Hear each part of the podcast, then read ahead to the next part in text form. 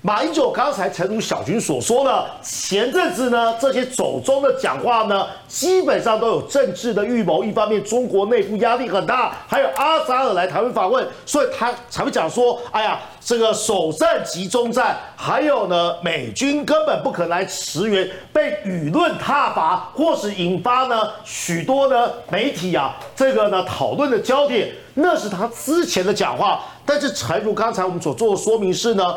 有一个研讨会直接告诉你说，主题叫做“国家不安全”，这什么意思呢？因为他已经下了一个结论，说现在台湾处于国家不安全的状态嘛。那我刚才是不是告诉大家，任何有理性跟知识的人都知道，除了天灾以外。构成台湾国家不安全的因素是什么？是中国。但最讽刺的地方是，这场研讨会千错万错，若不是美国人错，再不然呢，就是台湾民进党政府的错，只字不提北京的政治责任，还有只字不提所谓北京的文攻武赫或瑞实力。所以这场研讨会呢，我把它视为是自嗨，还有呢同温层，甚至带中国风向的研讨会。其实我往下看，这地方在哪里呢？马英九在这场这个研讨会之中呢，就大放厥词说，错误的国家路线将台湾推到战争的边缘。我一问马英九，请问今天意图改变现状，或者是呢制造台海和平，或是破坏台海现状的，难道是台湾自己吗？改变现状，或是这个加害者，很明显的，在这过去四年之中，就是对岸的这个威权政府嘛，就是中国共产党嘛。你一句话都没说，这其一，其二，他告诉大家，为了解决两岸关系现在困境的唯一做法是什么呢？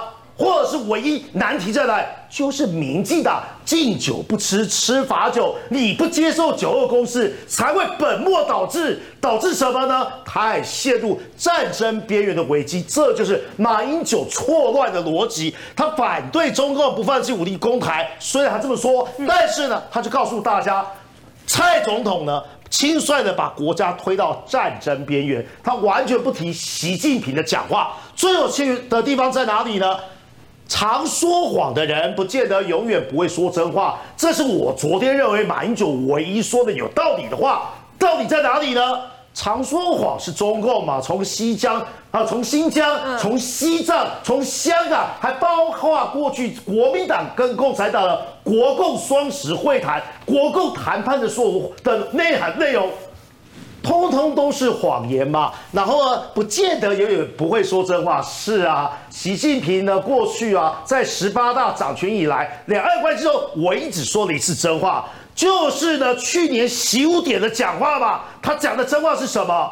是一没有九二共识，只有一中原则下的九二共识。简单讲，马英九所宣称的一中各表根本不存在。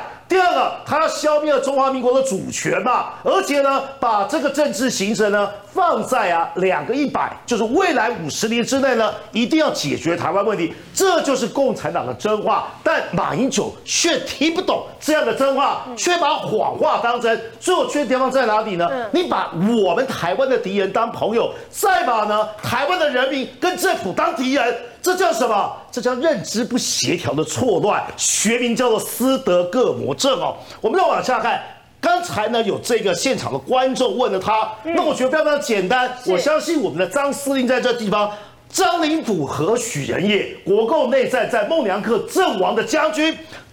邱清泉、黄百韬何许人也？在啊，徐蚌会战阵亡的国军将士，请问他们血白流了吗？请问呢，他们为国牺牲的前提跟代价是什么？不就是反共吗？我试问马英九的地方是啊，中华民国有六任总统，不论是蒋介石、蒋经国、李登辉，还有这个陈水扁、将军马英九跟蔡英文，为什么另外五个总统都反共，只有你？这么亲共，而且本质我来看，根本叫做舔共哦。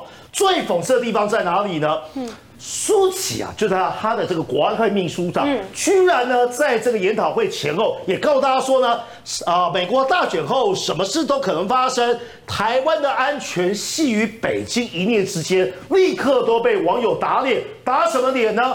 好像我们台湾人的生命跟我们所呼吸的阳光、空气、河水，通通都是北京的施舍跟怜悯吗？否则，什么叫做起于北京一念之间？中华民国的主权，我们的自由民主制度，还要靠北京的脸色，就是苏起不断恫吓大家。他还告诉大家说，美国的兵推显示呢，十八次的兵推呢都是美军败。第二个呢，他也呼应了这个马英九的说法，一打下去呢，一天就会战败。是前国安会的秘书长。告诉大家，这样的道理完全违背了我们国军建军的原则跟自主防卫的概念。有了这样的说话之后呢，这个啦把加害者跟这个被害者的关系搞混之后呢，大家在打脸马英九的时候呢，说他卑躬屈膝，马英九居然还有本事告诉大家，卑躬屈膝的是蔡英文呐。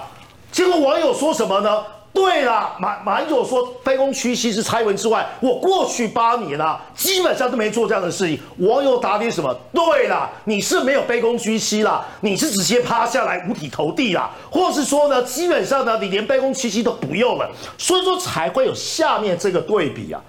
没有卑躬屈膝，我为大家复习下历史。这一九三八年，这叫做张伯伦飞到呢这个慕尼黑呢，跟希特勒握手，就绥靖政策一个很重要的历史脉络，叫做慕尼黑会议。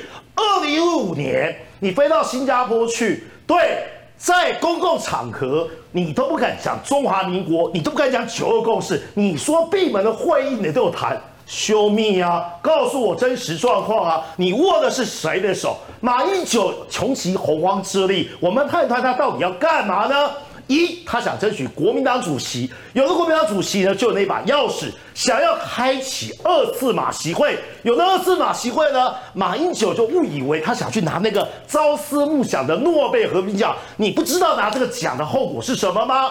当当年的这个呢，黎德寿跟季新奇啊，签了决定啊南越生死的巴黎合约之后，越南就沦亡了，就是马英九他想要的。最后呢，我们提醒啊，丘吉尔曾经说过的话：，当我们跪下去的时候，伟大的领独裁领袖便产生了；，嗯，当我们不反抗的时候，努力奴隶便产生了。当我们不质疑的时候，骗子便产生了。所以我为什么在这里要批判质疑马英九说的说法，就是不要让这骗子在谈折损。还有呢，在战争与屈辱面前，马英九你选择了屈辱啊，但屈辱过后，嗯，我们还是得面对战争。是的。所以呢，关键在哪里呢？马英九今天说的话符不符合一个卸任总统的政治原则跟高度？符不符合过去大家对民选总统的期待？嗯，答案再简单也不过了。